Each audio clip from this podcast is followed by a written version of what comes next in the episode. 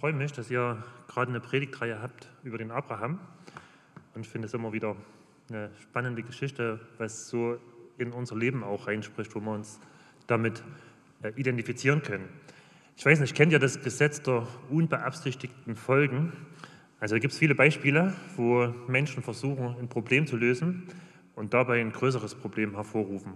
Ein Beispiel, ähm, als die ersten Europäer nach Neuseeland kamen, da haben sie ziemlich schnell festgestellt, dass dort in Neuseeland an Land keine Säugetiere leben.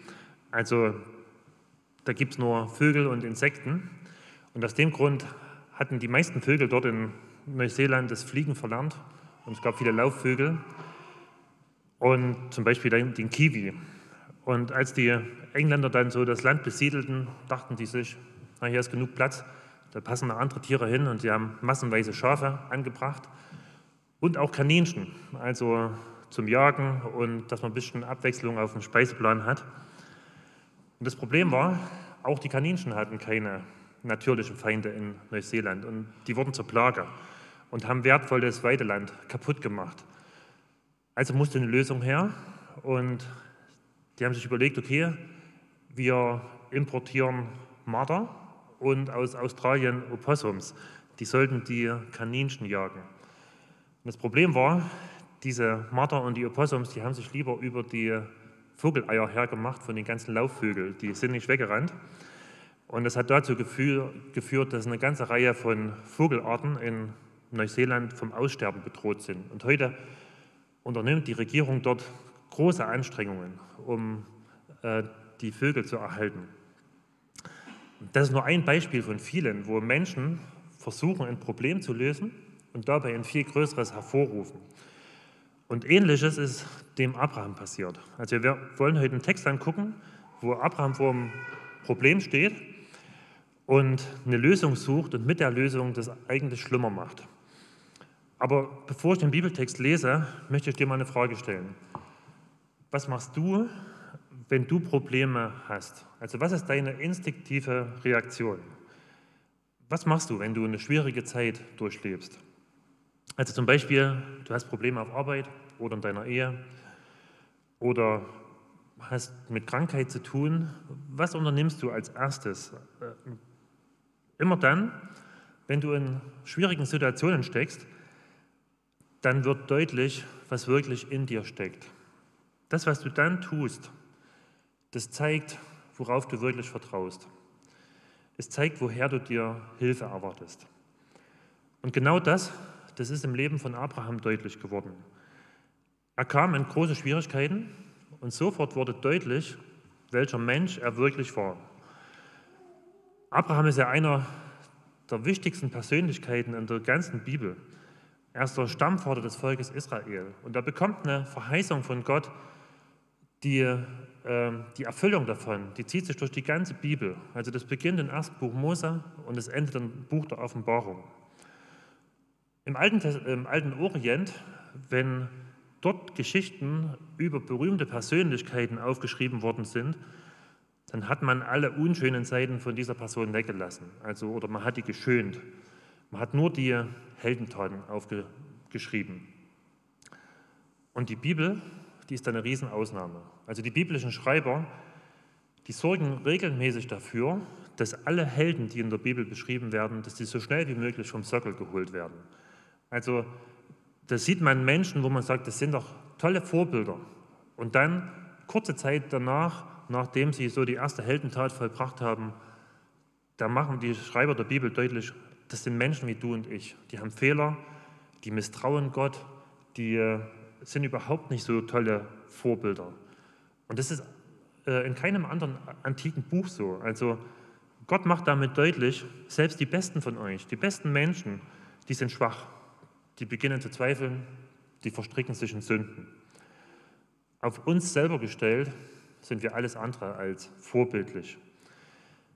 Letzte Woche habt ihr mit Abraham angefangen, ihr habt diesen ersten Text gelesen, als Gott den Abraham herausruft, sein Land zu verlassen, seine Verwandtschaft zu verlassen. Und der Abraham, da lässt sich tatsächlich auf dieses Wagnis ein. Also wenn man das liest, kann man nur staunen und denken, was für ein Mann. Da zieht ein Mann mit 75 Jahren los in ein unbekanntes Land. Also zehn Jahre nachdem die meisten in Rente gehen, da fängt bei ihm nochmal ein neues Leben an. Und man denkt, was für ein Glaubensheld, wie vertraut er hier Gott. Und man überlegt sich, was wird denn so die nächste Heldentat sein, die Abraham vollbringt. Und direkt die nächste Geschichte, da wird deutlich, der Abraham ist ein Mensch wie du und ich. Der hat Fehler. Sobald es schwierig wird, beginnt er an Gott zu zweifeln und handelt egoistisch. Ich möchte mal lesen aus 1. Mose 12, Vers 10. Da heißt es, damals entstand im Land Kanaan eine Hungersnot. Also Abraham ist jetzt in dem Land, in dem Gott ihn hingeführt hatte. Gott ist ihm extra nochmal erschienen und hat ihm deutlich gemacht, das ist das Land, das ich deinen Nachkommen geben will, also das ich dir versprochen habe. Und, aber Gott hat ihm nicht gesagt, was jetzt, wie es jetzt weitergehen soll, was er in diesem Land machen soll. Alle seine Verheißungen, die beziehen sich auf die Zukunft. Und jetzt, der Abraham denkt sich wahrscheinlich, okay, jetzt sitze ich in dem Land, das Gott mir versprochen hat. Und was soll ich jetzt hier? Jetzt ist ja eine Hungersnot. Also wie passt das damit zusammen, was Gott mir Großes versprochen hat? Und er hat, fragt sich vielleicht, wieso macht das Gott? Wieso führt er mich hierher in ein Land, wo jetzt nicht viel wächst? Er ist enttäuscht von Gott. Und so geht es, denke ich, vielen Menschen, die beginnen mit Gott zu leben. Die haben sich auf das Wagnis eingelassen, sind losgezogen, haben ihr altes Leben hinter sich gelassen und beginnen ein Leben mit Gott. Und viele haben so die Erwartung, jetzt ist ja Gott mein Vater und der wird mich jetzt vor Schwierigkeiten bewahren. Was soll mir jetzt Großes passieren? Und dann sind sie enttäuscht, dass sie trotzdem Schwierigkeiten erleben. Also, dass, sie nicht, dass Gott ihnen nicht alle Probleme aus dem Weg räumt, sondern scheinbar sogar dafür sorgt, dass es noch mehr Probleme gibt. Und genau das macht die Bibel deutlich, dass Gott uns oft bewusst in Schwierigkeiten hineinführt. Also wir lesen da, haben da viele Beispiele, zum Beispiel der Josef. Dem gibt Gott in jungen Jahren große Träume von der Zukunft. Und was passiert als nächstes? Er wird von seinen eigenen Bruder, Brüdern als Sklave verkauft. Oder der David, der kriegt von Gott da wird von Gott zum König gesalbt. Und dann ist er jahrelang auf der Flucht vor Saul und muss um sein Leben fürchten. Oder Daniel, da wird als junger Mann in die Gefangenschaft geführt und es geht ihm erstmal äh, in einem fremden Land und er weiß nicht, was auf ihn zukommt. Oder Paulus, der hat eine spektakuläre Begegnung mit Jesus, er sieht ihn und direkt bei seiner Berufung, das sagt Jesus zu ihm oder über ihn, ich werde ihm zeigen, wie viel er für meinen Namen leiden muss. Und da können wir noch viele Beispiele aus der Bibel anführen. Also das macht deutlich, jeder, der ein Leben mit Gott beginnt, da wird früher oder später in Schwierigkeiten hineingeführt. Und Paulus, der sagt das mal einer Reihe von jungen Christen. In Apostelgeschichte 14, Vers 22, da heißt es, und in allen drei Städten stärkten Sie, also Paulus und ähm, der Barnabas, stärkten sie die Jünger in ihrem Vertrauen auf Jesus und ermutigten sie dazu, unbeirrt am Glauben festzuhalten. Nach Gottes Plan, so sagten sie zu ihnen, müssen wir viel Schweres durchmachen, ehe wir in Gottes Reich kommen. Also hier steht, Gott selber sorgt dafür, dass Menschen, die an ihn glauben, Schweres durchmachen müssen. Und er macht das, weil er möchte, dass wir in unserem Vertrauen auf ihn wachsen.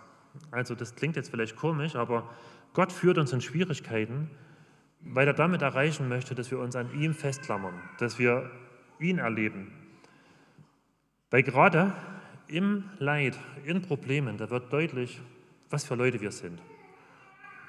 Jedes Problem, was wir erleben, das ist wie so ein Test. Und Gott testet uns, wie stark unser Vertrauen auf ihn wirklich ist. Und er will, dass unser Vertrauen stärker wird. Also Vertrauen, das ist wie so ein Muskel. Und Muskeln, die werden nur dadurch stärker, wenn man sie belastet. Also du wirst nicht körperlich fit, wenn du ein Buch über Sport liest. Also das bringt dir gar nichts. Du musst dich selber anstrengen, du musst deine Muskeln belasten. Erst dann werden sie stärker. Und das Unschöne ist, wenn du 14 Tage lang nichts machst, dann bilden sich deine Muskeln ganz schnell zurück. Und genauso ist es mit Glauben. Also dein Vertrauen auf Gott, das wird nicht stärker, wenn du ein Buch über Glauben liest. Also selbst wenn du die Bibel liest, wächst dein Glauben an Gott nicht. Das fordert dich vielleicht heraus. Aber dein Vertrauen auf Gott, das beginnt erst dann zu wachsen, wenn du anfängst, wenn es belastet wird. Also wenn du dann gezwungen bist oder äh, dich darauf verlassen musst, dass Gott dir hilft. Und aus dem Grund stellt Gott uns immer wieder auf die Probe. Er führt uns in Schwierigkeiten und er will, dass wir uns an ihm festklammern. Und genau das hat er hier mit Abraham gemacht. So er testet ihn. Er schickt hier eine Hungersnot und er guckt, wie wird Abraham jetzt reagieren. Und er hofft, dass Abraham sich an ihm festklammert. Aber genau das macht Abraham nicht. Also, sobald er in Schwierigkeiten kommt, da verhält sich Abraham so, als ob Gott überhaupt nicht da ist. Er erwähnt ihn überhaupt nicht. Er betet nicht zu ihm. Er redet nicht mit seiner Frau über Gott. Er handelt so, als ob, als ob Gott überhaupt nicht da ist. Also er denkt so, äh, ich muss jetzt selber für mich sorgen. Und dabei hatte Gott ihm versprochen, ich werde dich beschützen, überall wo du hingehst. Ich gehe mit dir. Und Gott erwartet jetzt eigentlich, dass Abraham sich an dieses Versprechen erinnert und mit diesem Versprechen zu Gott kommt und sagt, guck mal, das hast du versprochen, jetzt handelt dementsprechend. Genau das lesen wir immer wieder in den Psalmen. Also da lesen wir, dass Leute Probleme haben und mitten in den Problemen erinnern sie sich an die Verheißungen, die Gott ihnen gegeben hat. Und sie gehen mit diesen Verheißungen zu Gott und sagen, ähm, wie lange muss ich denn warten, bis du mir Antwort gibst? Warum hilfst du mir nicht? Du hast doch versprochen, bei mir zu sein. Und genau das möchte Gott sehen, dass wir uns auf seine Verheißungen stützen, dass wir die ernst nehmen und das erwarten, dass er uns hilft. Genau das ist Glauben. Gott bei seinem Wort zu nehmen und zu sagen, ich vertraue darauf, dass du das hältst, was du zugesagt hast. Ich lese mal ein Beispiel vor. Eine Zusage, die Gott uns gegeben hat, steht in Philipper 4, Vers 6 und 7. Da sagt Gott, seid um nichts besorgt, sondern lasst in allem durch Gebet und Flehen mit Danksagung eure Anliegen vor Gott kund werden. Und der Friede Gottes, der allen Verstand übersteigt, wird eure Herzen und eure Gedanken bewahren in Christus Jesus. Das ist ein klares Versprechen. Wenn wir Probleme haben, dann sollen wir mit den Problemen zu Gott kommen, unsere Sorgen bei ihm abladen, das Danken nicht vergessen und dann wird was Übernatürliches passieren. Dann wird Gottes Friede in unser Inneres einziehen, unsere Herzen, unsere Gedanken bewahren. 2012 sind meine Frau und ich, wir sind nach England gegangen und wir wollten, haben uns darauf vorbereitet, äh, in den Missionsdienst zu gehen. Und vorher wollten wir noch, oder haben wir noch Englisch gelernt. Und meine Frau war ein halbes Jahr auf einer Englischschule. Und dann am Ende musste man eine Prüfung ablegen und sie war sehr aufgeregt. Ich weiß noch, wir sind dort in die Stadt gefahren, wo die Prüfung äh, stattgefunden hat. Das waren, ging so mehrere Stunden und wir saßen dann früh im Auto und meine Frau war sehr aufgeregt und wir haben uns an diesen Vers erinnert und haben dann gebetet und haben alle Sorgen an Gott abgegeben. Und dann hinterher meinte Annelie, okay, jetzt könnte der Friede langsam kommen, den Gott versprochen hat. Und der ist dann auch gekommen. Also sie hat es bewusst erwartet, Gott steht zu seiner Verheißung und sie ist dann mit einer tiefen Ruhe durch diesen Tag gegangen, hat die Prüfung bestanden und es konnte weitergehen. Aber Abraham, der macht ja nichts davon. Der handelt so, als ob Gott nicht da ist. Und vielleicht geht es dir genauso. Sobald es schwierig wird, dann handelst du so, als ob alles von dir alleine abhängt. Als ob du dich jetzt selber aus dem Schlamassel ziehen musst und ähm, als ob dir niemand helfen würde. Abraham überlegt hier, was sind denn meine Optionen? wenn es hier eine Hungersnot gibt, was kann ich denn jetzt machen? Und das haben viele Leute damals im Orient gemacht, also in dem Land Kanaan, wenn es dort eine Hungersnot gab, sind sie nach Ägypten gezogen. Ähm, dort ähm, gab es immer genügend Wasser durch den Nil. Da gab es keine Hungersnöte in der Regel. Wenn Abraham hier gebetet hätte, vielleicht hätte Gott eine andere Lösung gefunden. Vielleicht hätte er ihn selber bewusst nach Ägypten geschickt und gesagt, ich gehe dort mit dir, ich werde dich beschützen. Das hat er später bei Jakob so gemacht. Aber jetzt zieht Abraham alleine los, ohne mit Gott drüber zu reden. Da heißt es, ich lese weiter, Vers 10b, die Hungersnot wurde so drückend, dass Abraham nach Ägypten zog, um dort für eine Zeit lang Zuflucht zu suchen. Und dann geht es weiter. Kurz vor der ägyptischen Grenze sagte er zu seiner Frau Sarai, ich weiß, was für eine schöne Frau du bist. Das klingt ja erstmal gut, aber für Abraham ist das ein Problem, weil er merkt, das könnte mir zur Gefahr werden, dass meine Frau schön ist. Es geht hier weiter. Wenn die Ägypter dich sehen, werden sie sagen, das ist seine Frau und sie werden mich umbringen, um dich zu bekommen. Sag einfach, du seist meine Schwester. Dann werden sie mich am Leben lassen und deinetwegen gut behandeln. Also Abraham wusste, meine Frau ist außergewöhnlich schön. Die war zu dem Zeitpunkt 65 Jahre alt und selbst mit 90 war sie noch schön, dass sie andere Männer haben wollten. Und er wusste, er hatte davon Geschichten gehört, dass die Ägypter, äh, wenn sie eine Frau ran wollten, sogar die Ehemänner getötet hatten. Und er gibt sich hier als ihr Bruder aus. Und wir lesen ein paar Kapitel später, dass er tatsächlich ihr Halbbruder war. Also damals war das noch erlaubt, dass man so im engen Verwandtenkreis heiraten durfte. Und Abraham überlegt vielleicht und denkt, okay, wenn jetzt ein Mann kommt und möchte die Sarah haben, dann wird er wahrscheinlich mit mir als dem Bruder verhandeln um den Brautpreis. Und dann habe ich vielleicht noch genug Zeit, um mich aus dem Staub zu machen oder mir irgendeine Lösung einfallen zu lassen. Und hier werden so die, eigentlich die schlimmsten Eigenschaften von Abraham deutlich. Er denkt in dieser Lage nur an sich. Also ihm geht es nur darum, wie komme ich hier heil raus. Er denkt nicht daran, wie geht es meiner Frau, was macht das mit ihr. Er ist bereit, seine Frau aufzugeben, also er stellt sie vor sich, um sich selber zu schützen. Er versucht hier zu tricksen, nimmt es mit der Wahrheit nicht so ganz genau, um irgendwie durchzukommen. Vielleicht äh, machst du das auch manchmal, also dass du sagst, ich versuche mit meinen eigenen Mitteln, mit meiner Weisheit durch Schwierigkeiten hindurchzukommen. Und dann merkst du mitten in diesen Schwierigkeiten, da werden deine schlimmsten Eigenschaften deutlich. Da kommt zum Vorschein, was wirklich in dir steckt. Und man kann das so sagen, also wenn wir anfangen, nur an uns zu denken, zu überlegen, wie komme ich hier gut raus, anstatt dass ich andere schütze und mich vor sie stelle, dass ich äh, mich hinter andere stelle und mich da verstecken will. Oder wenn wir anfangen, es mit der Wahrheit nicht mehr so genau zu nehmen, wenn wir anfangen zu tricksen, dann ist es ein sicheres Zeichen, du handelst gerade nicht im Glauben, du handelst im Unglauben. Dann vertrauen wir nicht darauf, dass Gott unser Leben in der Hand hat, dass er uns beschützen wird.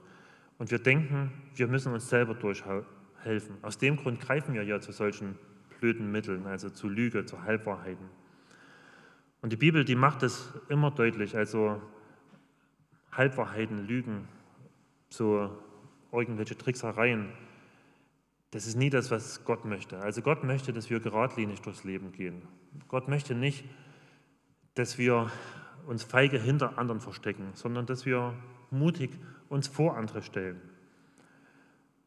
Abraham denkt hier, ich habe hier eine einigermaßen gute Lösung gefunden und dann kommt es schlimmer, als er denkt. Da heißt es im Vers 14, als Abraham Ägypten erreichte, fiel den Ägyptern in der Tat auf, wie schön seine Frau war. Selbst die Hofbeamten waren beeindruckt und schwärmten beim Pharao von ihrer Schönheit. Daraufhin ließ der Pharao sie in seinen Palast holen. Ihr zuliebe behandelte er Abraham gut. Er schenkte ihm Schafe, Ziegen, Rinder, Esel und Kamele sowie Knechte und Mägde. Also Abraham hatte damit gerechnet, dass irgendein Ägypter seine Frau will und er mit ihm verhandeln kann. Aber jetzt kommt nicht irgendein Ägypter, sondern der Pharao selber. Und der verhandelt nicht, da nimmt sich die Frau einfach. Und der Abraham kann nichts dagegen machen. Der Pharao ist großzügig, er bezahlt ja einen großzügigen Brautpreis.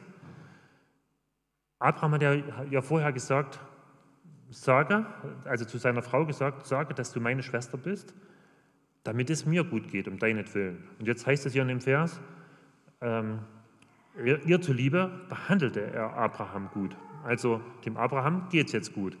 Er kriegt hier ganz viel materielle Dinge geschenkt. Aber äh, äh, seine Frau ist weg und er kann nichts dagegen machen, sie wieder zu holen. Also er, er ist machtlos gegenüber dem Pharao. Also das, was sich Abraham so einigermaßen gut ausgedacht hat, ist schiefgegangen.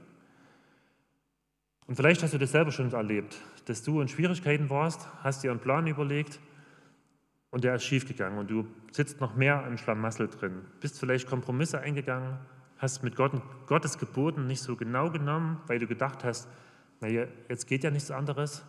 Und jetzt merkst du, jetzt ist es noch schlimmer gekommen. Äh, auf einer Outdoor-Bibelschule hat es mal ein junger Mann erzählt, der war ein leidenschaftlicher Fußballfan. Und er wollte zum großen Spiel von seiner Mannschaft gehen. Und das Problem war, er hat nicht frei bekommen. Und er wollte aber unbedingt zu diesem Spiel mit seinen Freunden und aus dem Grund hat er einen Krankenschein eingereicht und ist zu diesem Spiel gefahren. Und das Problem war, sein Chef war auch bei dem Spiel und hat ihn dort gesehen. Und das hat ihn in große, äh, ein großes Schlamassel hineingeraten lassen. Ähm, Abraham ist es so passiert. Er sitzt hier in, der, in einem Schlamassel drin. Man könnte sich jetzt fragen, wie wird jetzt Gott reagieren? Viele Menschen denken ja, wenn ich mich richtig verhalte, dann wird mir Gott helfen. Dann, aber wenn ich mich daneben benehme, dann kann mir Gott auch nicht mehr oder wird mir Gott nicht mehr behelfen, dann bestraft er mich dafür.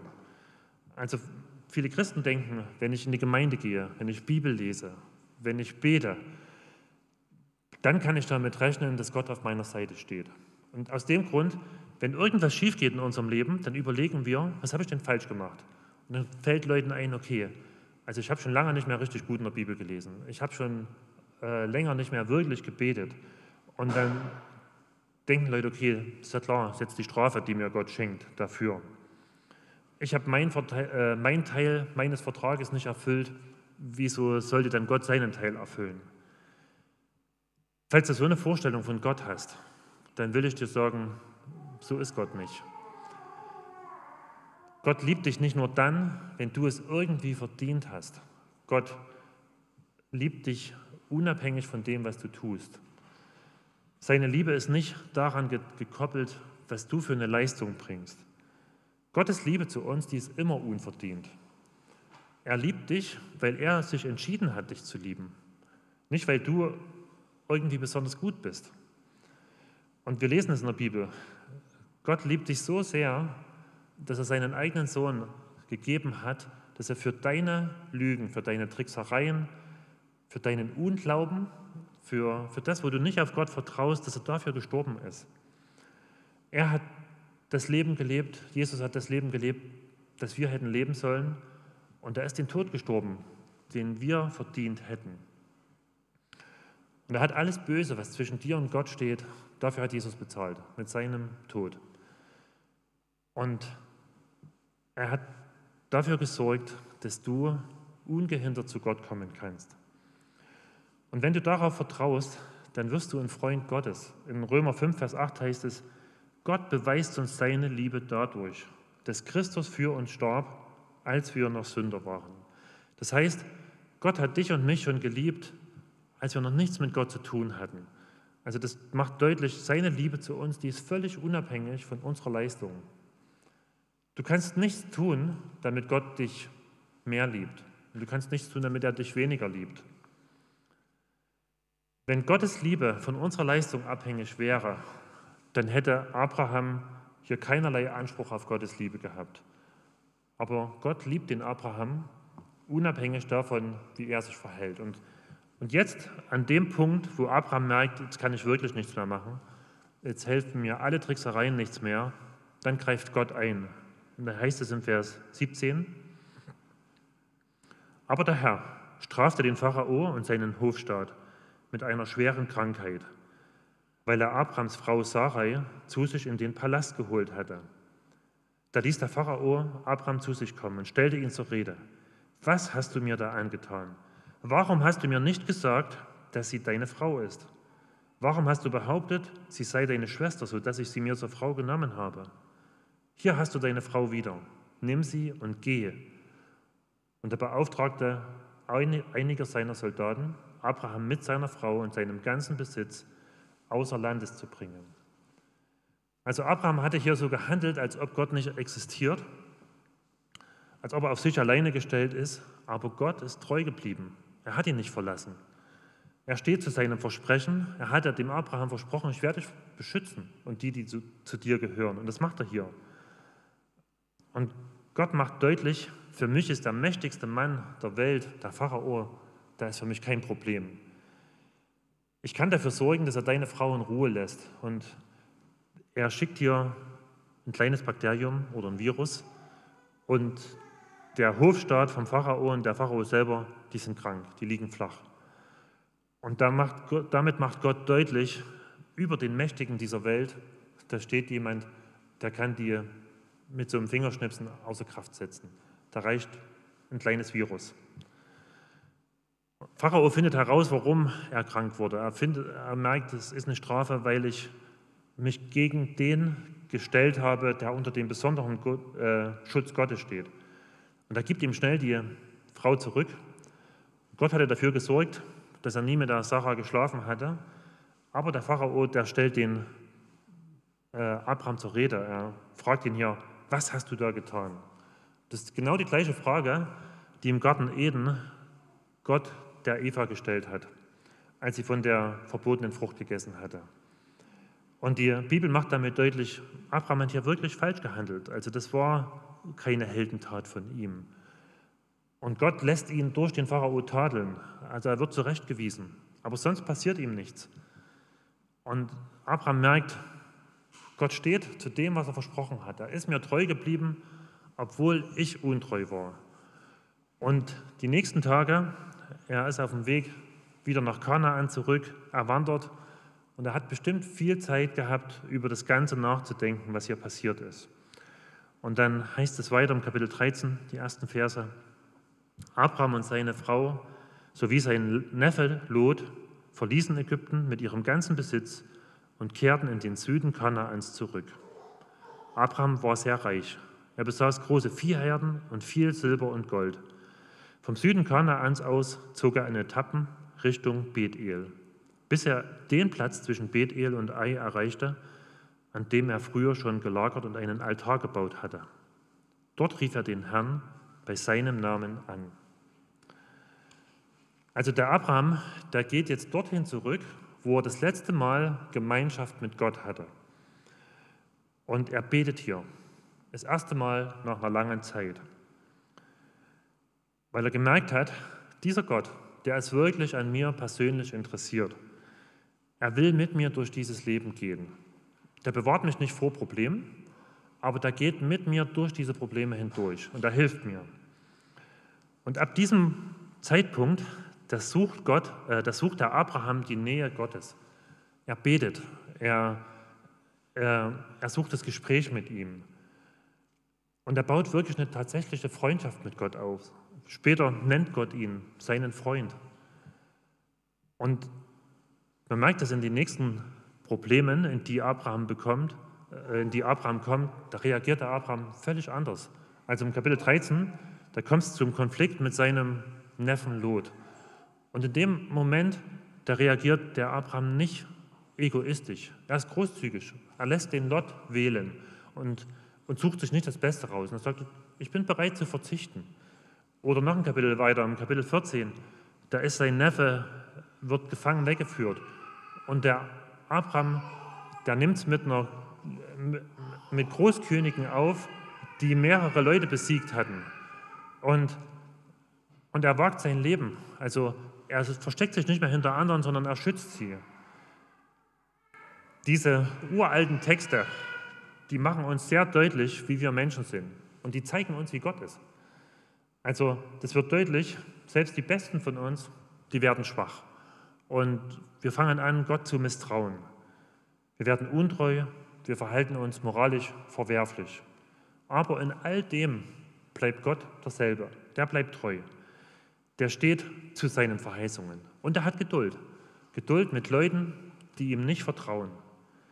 Und er hilft ihnen, im Glauben zu wachsen.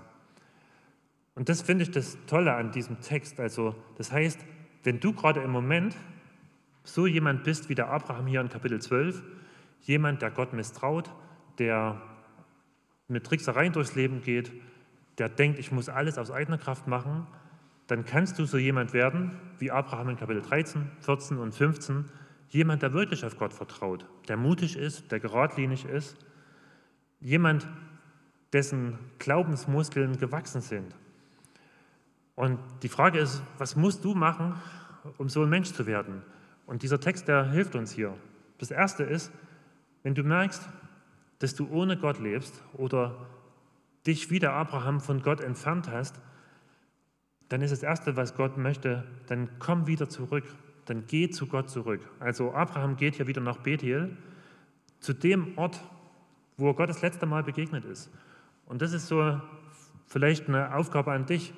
Wenn du merkst, ich habe mich von Gott entfernt, ich lebe jetzt so, als ob Gott gar nicht existiert in meinem Leben, dann überleg doch mal, wann bist du Gott das letzte Mal begegnet? Wann ähm, hast du das gemerkt, dass Gott zu dir redet? Dass, dass du merkst, da habe ich eine innige Beziehung zu ihm. Und dann geh an diesen Ort zurück. Also das, das ist möglich. Oder falls du noch nie mit Gott Kontakt hattest, was hindert dich daran, heute damit zu beginnen und zu sagen, ich kehre zu diesem Gott um. Die Bibel nennt das Buße. Also Buße heißt einfach Umkehr.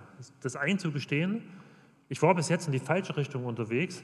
Ich habe versucht, mein Leben aus eigener Kraft zu leben und ohne Gott. Und jetzt gestehe ich vor Gott ein, ich schaffe das nicht, ich brauche dich, ich bin alleine aufgeschmissen. Und es war falsch, dass ich versucht habe, der Kapitän meines Lebens zu sein. Und ich bitte dich, dass du das Ruder in meinem Leben übernimmst und dass du wirklich der Herr bist. Das Tolle ist, selbst wenn du tausend Schritte von Gott weg bist, es braucht nur einen Schritt, um wieder zurückzukommen. Die Grundlage für ein Leben mit Gott, das ist Gnade. Das hat hier Abraham erlebt. Er hat erlebt, wenn Gott mich nach dem behandeln würde, was ich verdient habe, dann wäre es hier zu Ende. Aber Gott steht zu dem, was er, Gott, was er Abraham versprochen hat. Und genauso kannst du dich auf Gottes Gnade stellen. Er hat sich entschieden, mit uns Menschen, die wir immer wieder untreu werden, die wir Gott enttäuschen, er mit uns, hat es sich entschieden, mit uns gnädig umzugehen. Er behandelt uns nicht so, wie wir es verdient haben, sondern das, was wir verdient haben, das hat er auf seinen Sohn Jesus gelegt.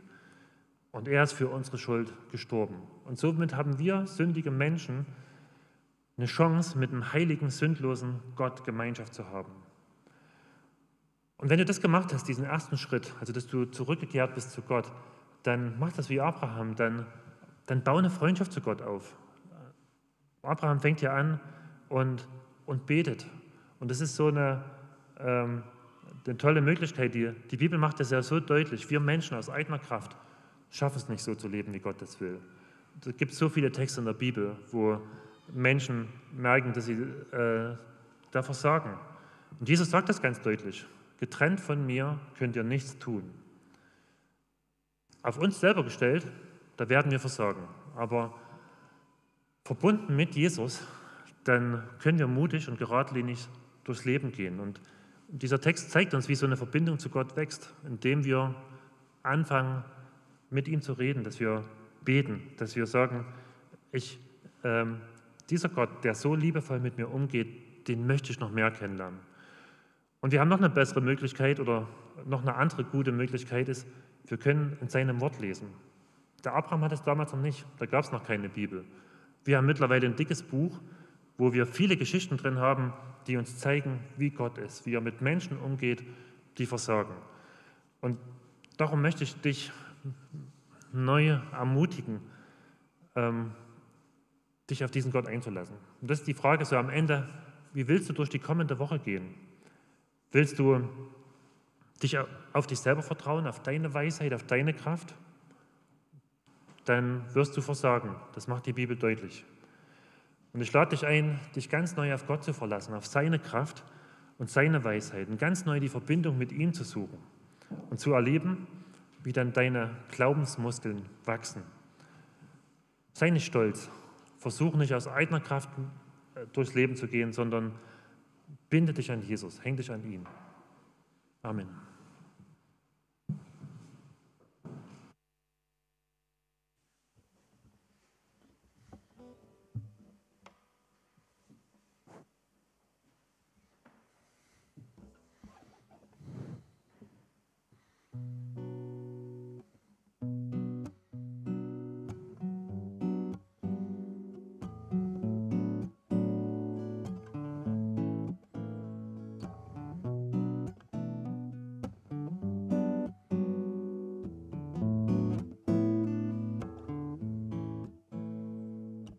Werde ich dir folgen, was auch geschieht?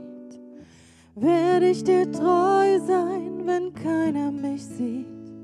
Kann ich mein Kreuz tragen, den schmalen Weg gehen und mich selbst verleugnen, dem Stolz widerstehen? Dreimal werde ich schwach, dreimal leugne ich dich, dreimal fragst du mich nur, liebst du mich? Du weißt alles, Herr. Du weißt, dass ich dich liebe, selbst wenn alles fällt. So weiß ich doch, ich bliebe.